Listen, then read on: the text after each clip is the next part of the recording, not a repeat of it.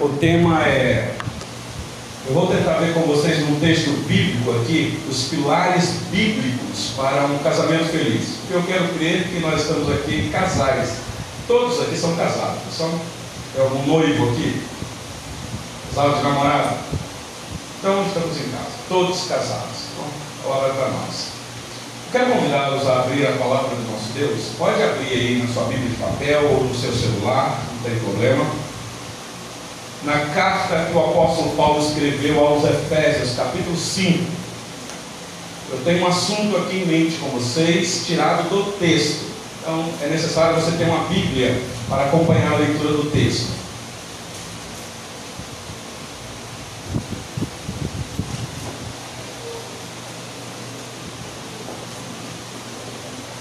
Então guarda aí na sua mente o tema do nosso assunto de hoje.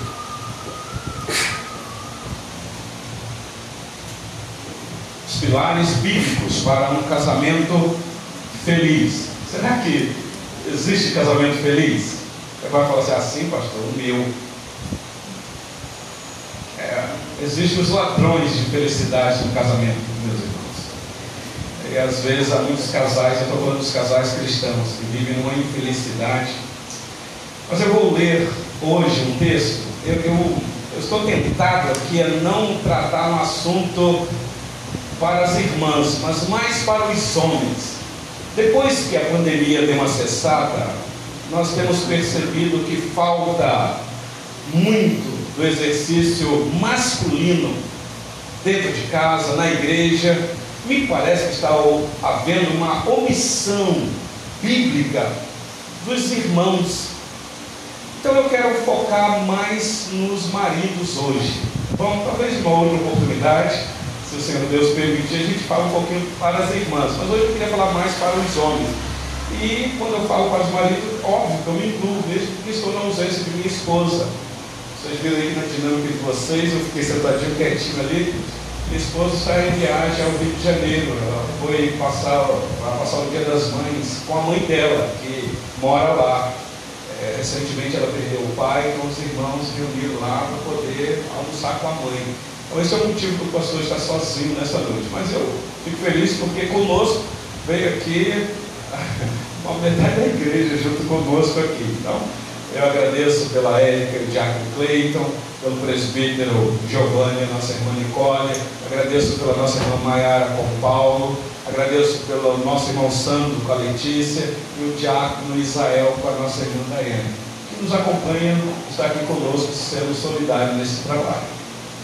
Então eu quero ver se a gente fala um pouquinho sobre o, um pouquinho mais do papel do marido, que eu penso que é o agente promotor da felicidade no casamento. Sei que a esposa também tem esse papel, mas depende do homem. E quantos maridos têm falhado nesta grande e honrosa missão? Então deixa eu ler o texto com vocês aqui. Efésios 5, eu vou ler o versículo 21 e depois eu vou ler o versículo 25 até o final, até o 33. Então diz assim a palavra do nosso Deus. Efésios 5, 21. Sujeitando-vos uns aos outros no temor de Cristo. Agora a partir do versículo 25. Maridos, Amai vossa mulher, como também Cristo amou a igreja e a si mesmo se entregou por ela, para que a santificasse, tendo-a purificado por meio da lavagem de água pela palavra, para apresentar a si mesmo igreja gloriosa, sem mácula, nem ruga, nem coisa semelhante, porém santa e sem defeito. Assim também os maridos devem amar a sua mulher como ao próprio corpo. Quem ama a esposa, a si mesmo se ama. Porque ninguém jamais odiou a própria carne. Antes, a alimenta e dela cuida, como também Cristo faz com a igreja. Porque somos membros do seu corpo. Eis porque deixará o homem seu pai e sua mãe e se unirá à sua mulher, e se tornarão os dois uma só carne. Grande é este mistério. mas eu me refiro a Cristo e a igreja. Não obstante, vós, cada um de per si, também ame a própria esposa como a si mesmo, e a esposa respeite ao marido. Até aqui a leitura da palavra do nosso Deus. Meus irmãos, tem textos nas Escrituras que a gente lê e a gente diz assim, pastor, já entendi. A palavra é tão viva e eficaz que a gente já numa leitura o Espírito Santo já começa a falar com a gente. Eu gostaria, eu sempre gosto de sugerir leitura de livros. A, a, o livro que nós devemos ler é a Bíblia, meditar neste livro santo dia e noite. Mas existem, meus irmãos, outras leituras que podem ser edificantes. Então eu queria sugerir, é uma, é uma, sugestão, tá bom? Você não é obrigado, mas se você quiser, eu vou te apresentar aqui uma leitura alternativa. Livro de Larry Craig, um excelente livro, especialmente para os maridos. O Silêncio de Adão. Este livro aqui mudou e tem mudado a minha vida. Como que eu me sinto envergonhado vendo aqui os comentários do nosso querido irmão sobre o que é que aconteceu lá no Jardim do Éden. Quando Eva tentada, seduzida, enganada, aparentemente Adão em silêncio. O que é que isso causou? E me parece que até hoje é assim. Há muitos homens omissos, silenciosos quando deveriam falar, quando deveriam se posicionar. Não poucos são aqueles que dizem, não, fala você, mulher, você que é para frente. E às vezes tem muitas mulheres que são assim. Ah, eu vi um relato de um pastor que foi visitar um casal. Quando ele chegou lá, ele logo notou que a mulher que era a mais ativa na casa, porque geralmente é assim, queria fazer as recepções e falante, comunicativa, falando de tudo, e sempre retratando assim, não é marido, não é? E o marido lá, silencioso, sentado, apático. E o pastor notou aquilo ali e falou assim, alguma coisa errada. E no final o pastor saindo, ele procurou um jeito de conversar com o, o marido. Ele disse, olha, eu gostei demais da vida aqui, vocês são amados, mas eu notei uma coisa aqui. É, essa mulher é bem prestativa, né? atenciosa, hospitaleira. Mas é, como é que é isso? Aí ela entrou na conversa, ela se aproximou. Aí o pastor perdeu tempo, falou assim, mas quem, quem, quem é que manda aqui nessa casa? O pastor teve essa liberdade. Aí ela, lógico, pastor, claro que é o meu marido. Aí o pastor perguntou, mas quem é que decidiu isso? Ela falou, fui eu, é claro. Deu vocês entenderem? Às vezes é necessário, irmão, você deixar o marido não ficar em silêncio. Ele precisa falar, ele precisa se posicionar. Então, eu aconselho vocês lerem O Silêncio de Adão, de Larry Craig, um livro excelente, tá bom? Depois vocês pesquisam aí e compram de vocês. Meus irmãos, o texto que eu acabei de ler com vocês é um texto extremamente teológico. Paulo está na sua parte prática da carta. O assunto que ele está tratando aqui é a importância do crente ser cheio do Espírito Santo. Se vocês derem uma olhada no versículo 18, é um texto bem conhecido. Olha Efésios 5,18. Ele diz assim: não vos embriagueis com vinho, no qual há dissolução mas enchei-vos do Espírito. Espírito aqui entendido, Espírito Santo. Ele começa a dar umas dicas de como a pessoa é cheia do Espírito Santo. Meus irmãos, todos nós somos cristãos, queremos ser cheios do Espírito Santo. Uma pessoa cheia do Espírito Santo é uma pessoa que sabe amar, que sabe servir com galhardia, que consagra a sua vida. Quem é o crente que não quer viver cheio do Espírito Santo? Diferentemente do que às vezes é nos ensinado por aí, ser cheio do Espírito Santo é ser humano, é ser gente que entende qual é a missão dela aqui neste mundo, dada por Deus. E se você prestou atenção, eu li de propósito o versículo 21, que me parece que nesta conjuntura de ser cheio do Espírito Santo, o apóstolo Paulo diz assim: uma das características de ser cheio do Espírito Santo é vocês sujeitar uns aos outros, ser submissos. A palavra, é, é esse é o sentido. É você, é você diz aí, sujeitando-vos uns aos outros, ou seja, sede submissos uns para com os outros. E nós conhecemos muito o versículo 22, que está até dividido aí por um título que às vezes atrapalha o entendimento. E aí Paulo já começa falando com as mulheres, o que significa ser, é, é se sujeitar uns aos outros. Então, alguém poderia perguntar, ok Paulo, eu desejo ser cheio do Espírito Santo, mas o que significa é, sujeitar uns aos outros? Aí ele diz, mulheres, falando para um grupo de mulheres casadas, você sujeita ao seu marido. É interessante que o apóstolo Paulo vai gastar três versículos aqui para falar sobre a submissão feminina. Às vezes a gente nem gosta muito de comentar, porque hoje há um entendimento equivocado do que é submissão. Mas o meu ponto hoje é sobre a submissão masculina, porque pode parecer que não existe submissão só para a mulher, mas vocês prestaram atenção que Paulo disse assim: sujeitai-vos uns aos outros, inclui o marido inclui o homem. Então o homem também é chamado para ser submisso também. Só que poucos falam sobre isso. E por isso é que eu quero falar dos versículos 25 em diante. Porque são nove versículos, meus irmãos, que Deus permitiu o apóstolo Paulo registrar no livro dele sobre o papel do marido no casamento. Ou esses pilares que faz com que o casamento seja um casamento feliz. E eu vou me ater no texto. Olha aí comigo, por gentileza, o versículo 25. Maridos, ele está na mesma tônica. Preste atenção, porque ele está falando de ser cheio do Espírito Santo. É como dizendo: Maridos, vocês querem ser cheios do Espírito Santo mesmo? Então vocês amem a vossa mulher. Aliás, aqui o amai está no imperativo. Amai vossa mulher, como também Cristo amou a igreja e a si mesmo se entregou por ela. Paulo já começa assim de cara. Você pode perguntar, poxa pastor, mas não falou para a mulher amar o marido. Bom, se você ler os três versículos que eu pulei aqui, está implícito que para uma mulher ser submissa ao marido, ela tem que amar.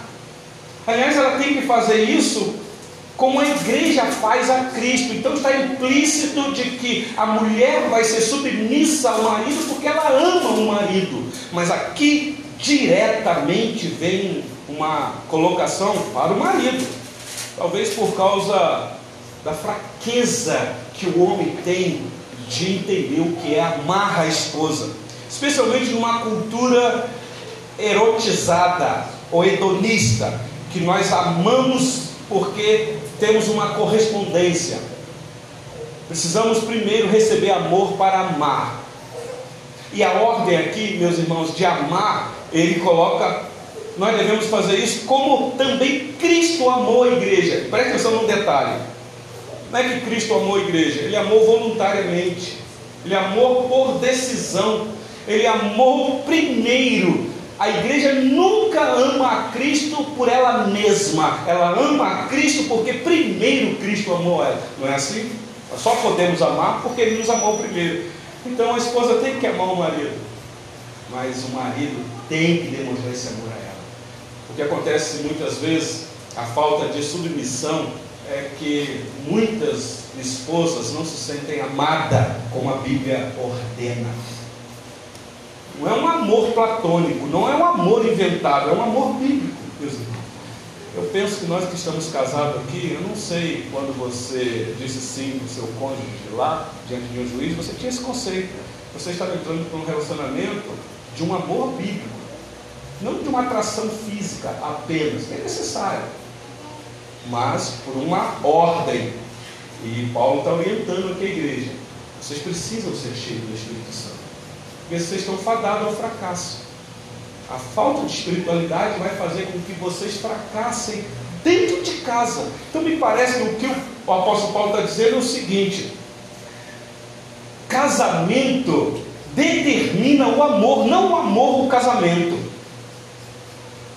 Então, eu amo porque eu sou casado eu entro para o casamento, então o casamento agora me ordena a amar. Eu não vou sentir. Se eu esperar sentir, vai acontecer o que tem acontecido por aí. Muitos vão dizer, o amor acabou. Ah, pastor, sabe por que eu não vivo mais junto com ela? Porque acabou.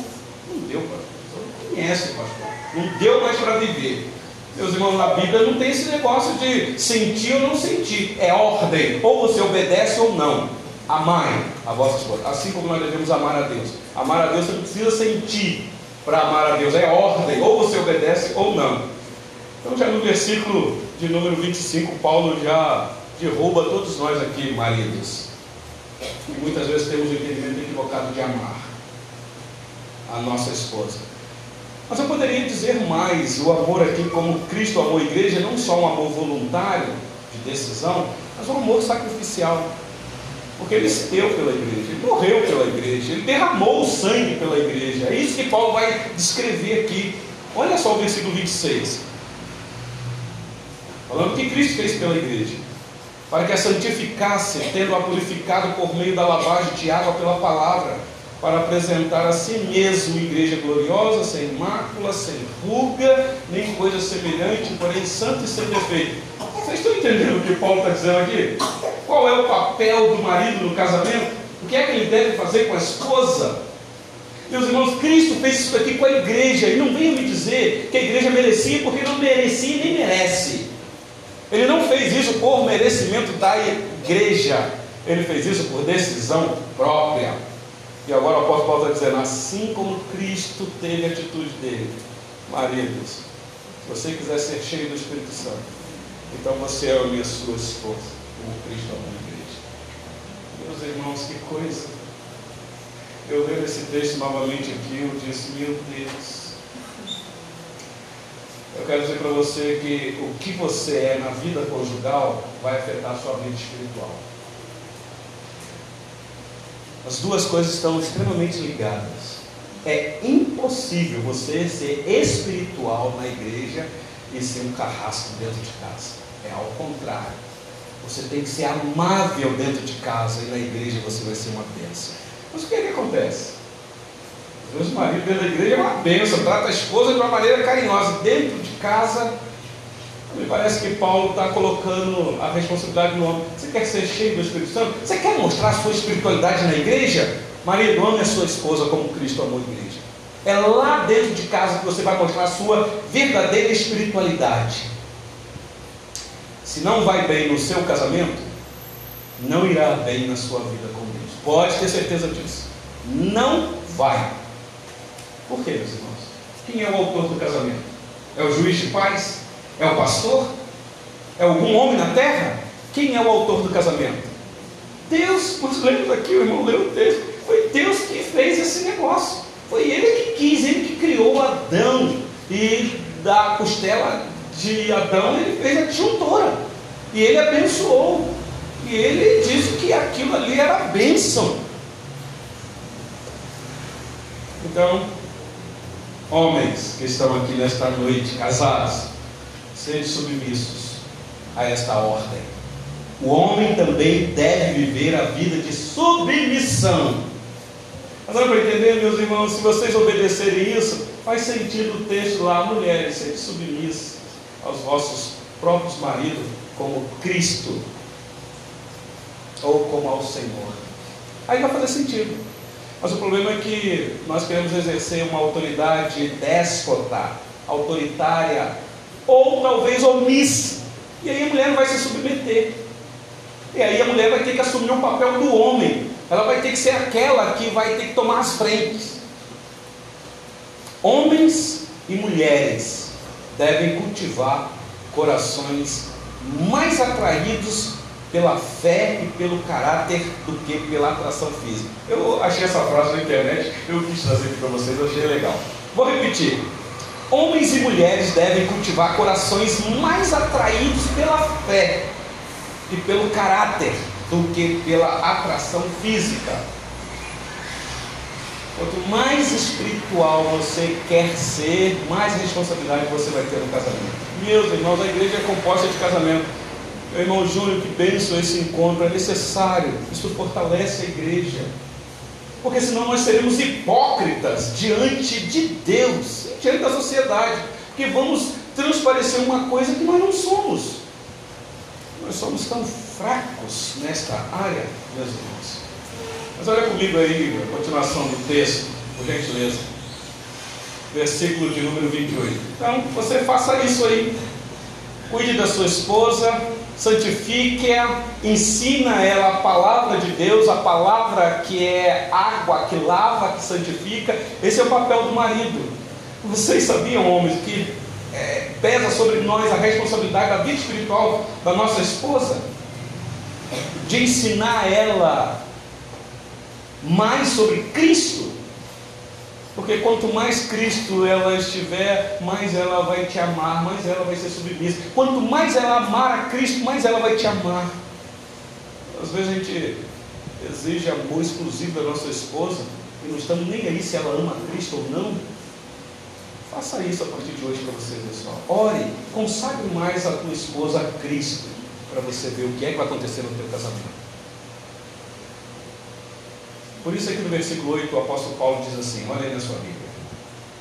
Efésios 5, 28. Assim também os maridos devem amar a sua mulher como ao próprio corpo.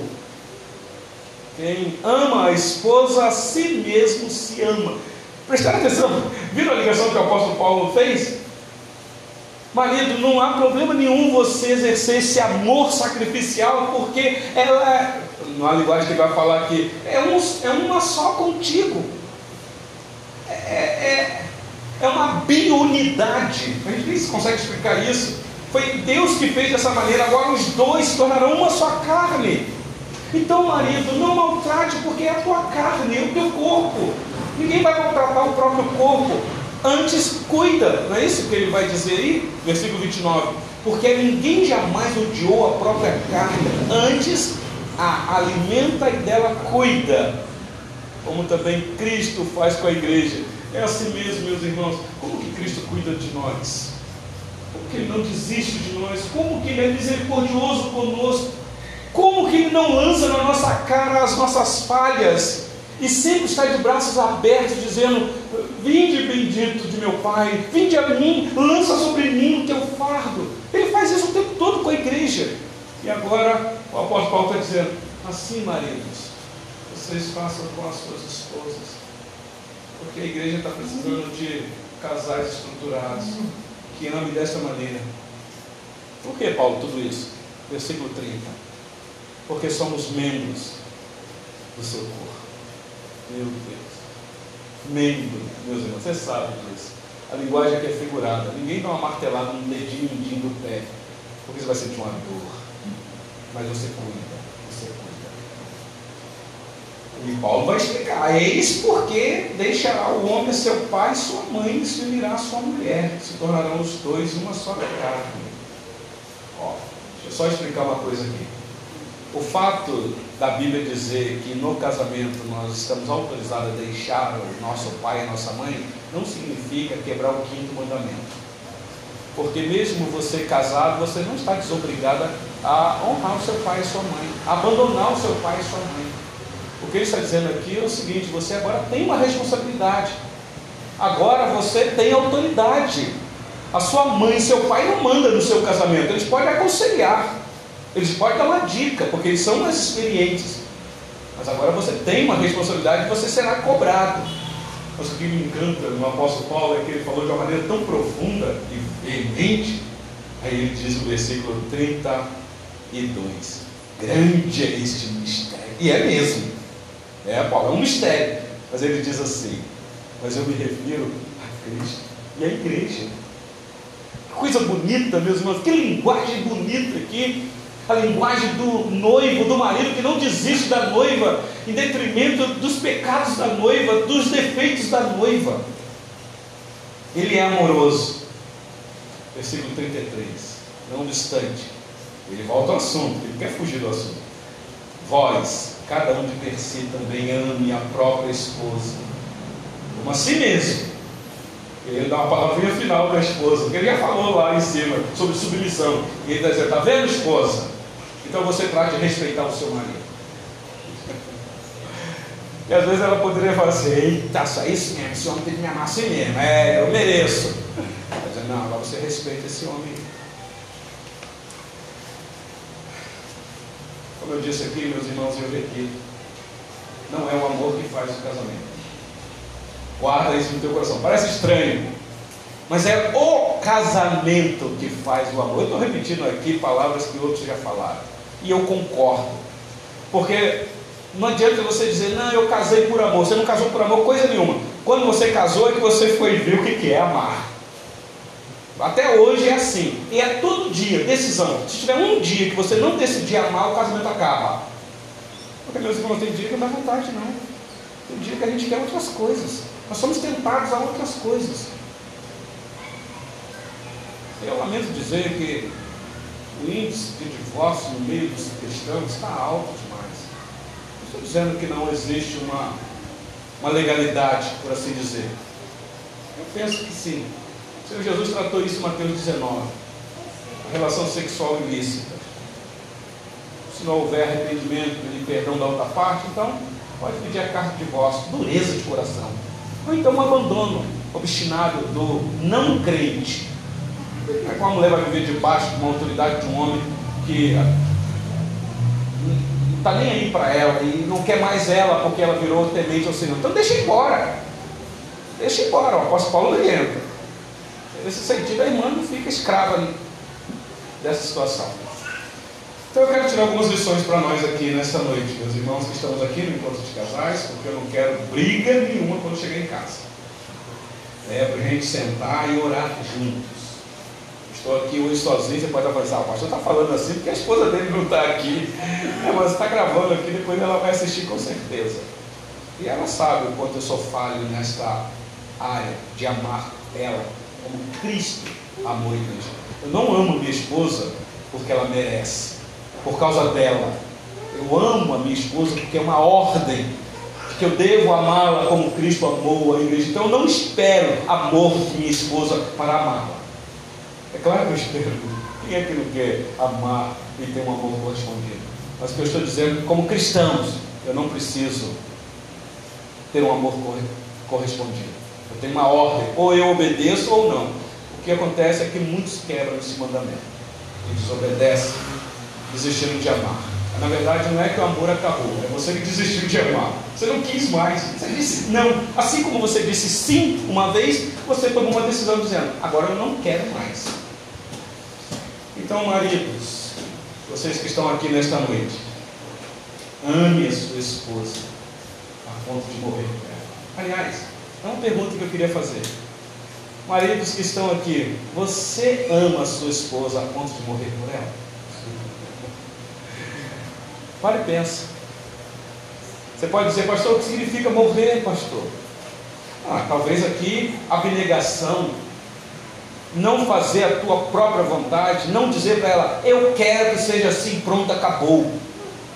Entre no acordo, ceda, se submeta. Sujeitai-vos uns aos outros, lembra do texto?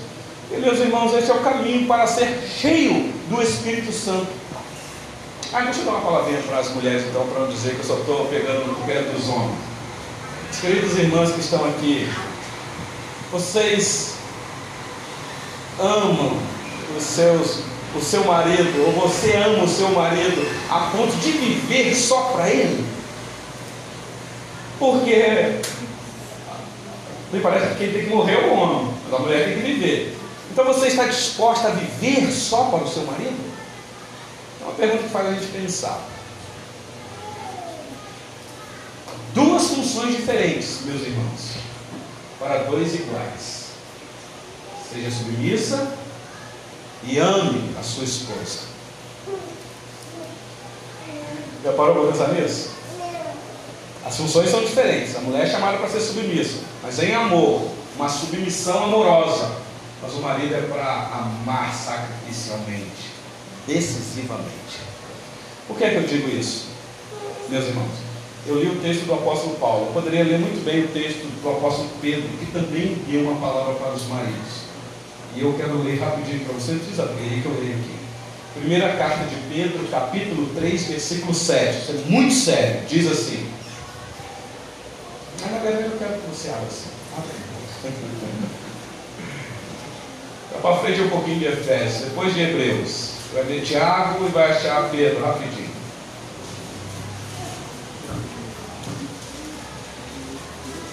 Primeira Pedro 3,7 diz assim. Esse você ler do versículo 1 até o 7, você vai ver o assunto que o apóstolo Pedro está aqui. Se alguém acha que Paulo é machista, então tem que chamar Pedro também. Olha o que Pedro diz, versículo 7: Maridos, vós igualmente vivei a vida comum do lar. Presta atenção, é vida comum, é nada assim extraordinário. É só você obedecer o que Deus diz na palavra dele. E você viva a vida comum do lar com discernimento e tendo consideração para com a vossa mulher, como parte mais frágil. Não é frágil no sentido dela ser fraca. Frágil aqui, meus irmãos, é pela natureza. É como ela foi criada. Ela foi criada desta maneira. Meu irmão Júnior, tem aqui uma rampa para chegar até aqui na congregação. Pensa, eu vou usar aqui um exemplo das minhas ovelhas. Cleito e Érica, já com Cleito. Está vindo ali, subindo a rampa, todos nós olhando. Érica vem com um saco de cimento nas costas, subindo. E o Cleito com um travesseiro de pena de ganso, debaixo dos braços. Vai ser natural, nós vamos olhar assim e falar, pera lá, o que, que é isso? Está errado aí. Por que é que nós fazemos esse análise? Porque há estruturas diferentes. São iguais, mas são diferentes. Está dando para vocês entenderem? O que Paulo, digo, o que Pedro está dizendo é o seguinte aqui: a mulher, essa parte mais frágil, Frágil aqui, não no sentido de fraqueza, porque não pode aguentar um saco de cimento, porque eu sei que tem mulher que aguenta. Frágil aqui no sentido de valor. Ela tem um valor peculiar e o marido deve valorizar isso na mulher e não colocar um peso sobre os ombros dela. Vocês devem lembrar que você vai talvez no mercado e tem uma caixa de taças de cristais. Lá de fora vem escrito assim: cuidado, frágil. É claro, pode cair e quebrar, mas é pelo valor que aquele objeto tem. É disso que Pedro está dizendo aqui. Olha, você considera sua esposa como parte mais frágil. E continua: tratai-a com dignidade, porque sois juntamente herdeiros da mesma graça de vida. E Pedro vai falar uma coisa assustadora no finalzinho do versículo: para que não se interrompam as vossas orações. Meus irmãos, vocês prestaram atenção por que é que eu escolhi hoje falar para nós, os homens? Porque é muito sério. A nossa vida espiritual está em jogo aqui. Se eu não tratar bem da minha esposa, eu não posso nem orar. E olha que eu estou falando como pastor, eu sou chamado para orar por vocês, para falar de Cristo para vocês. Agora pensa, eu tratando, maltratando a minha esposa, que moral eu tenho para falar de Cristo? Alguém já disse que se um marido, aliás, esse que disse foi Dwight Lima Moody, ele disse o seguinte: se um marido não trata bem sua esposa, então não quer ouvi-lo falar sobre Cristo. Por quê? Porque nem as orações deles, deles serão ouvidas. Para pensar, você está debaixo de uma autoridade que o pastor não trata bem a esposa.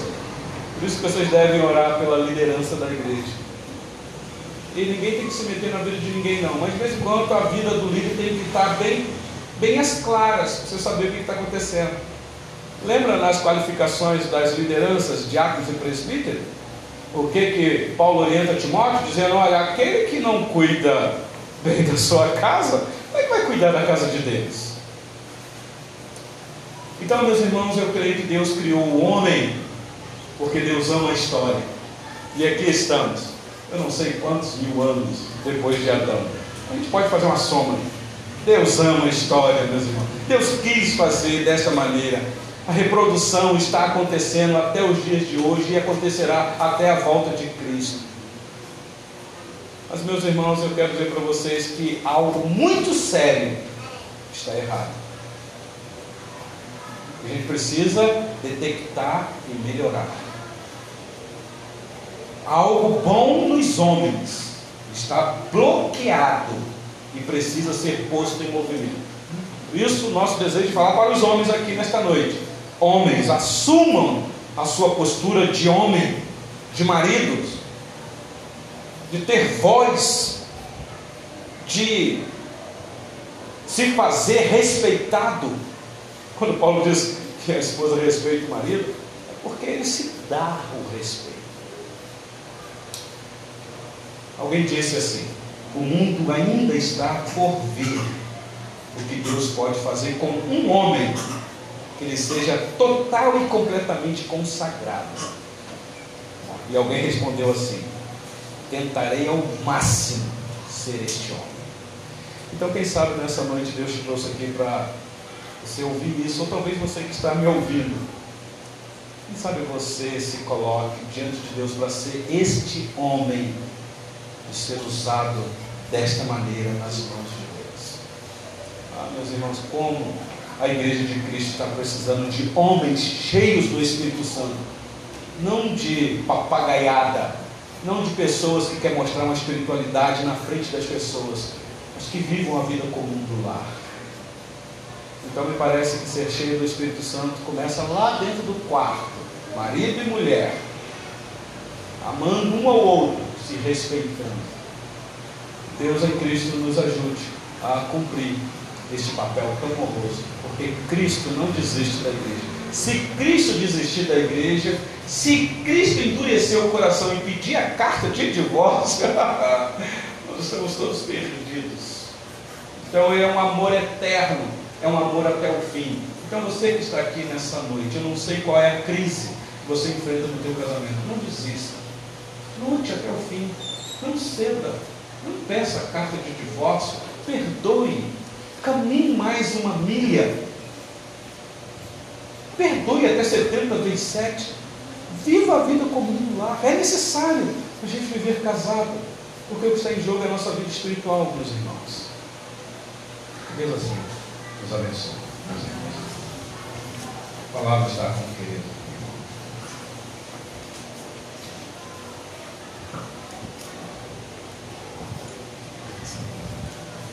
Que bênção, pastor, poder escutar você dessa forma.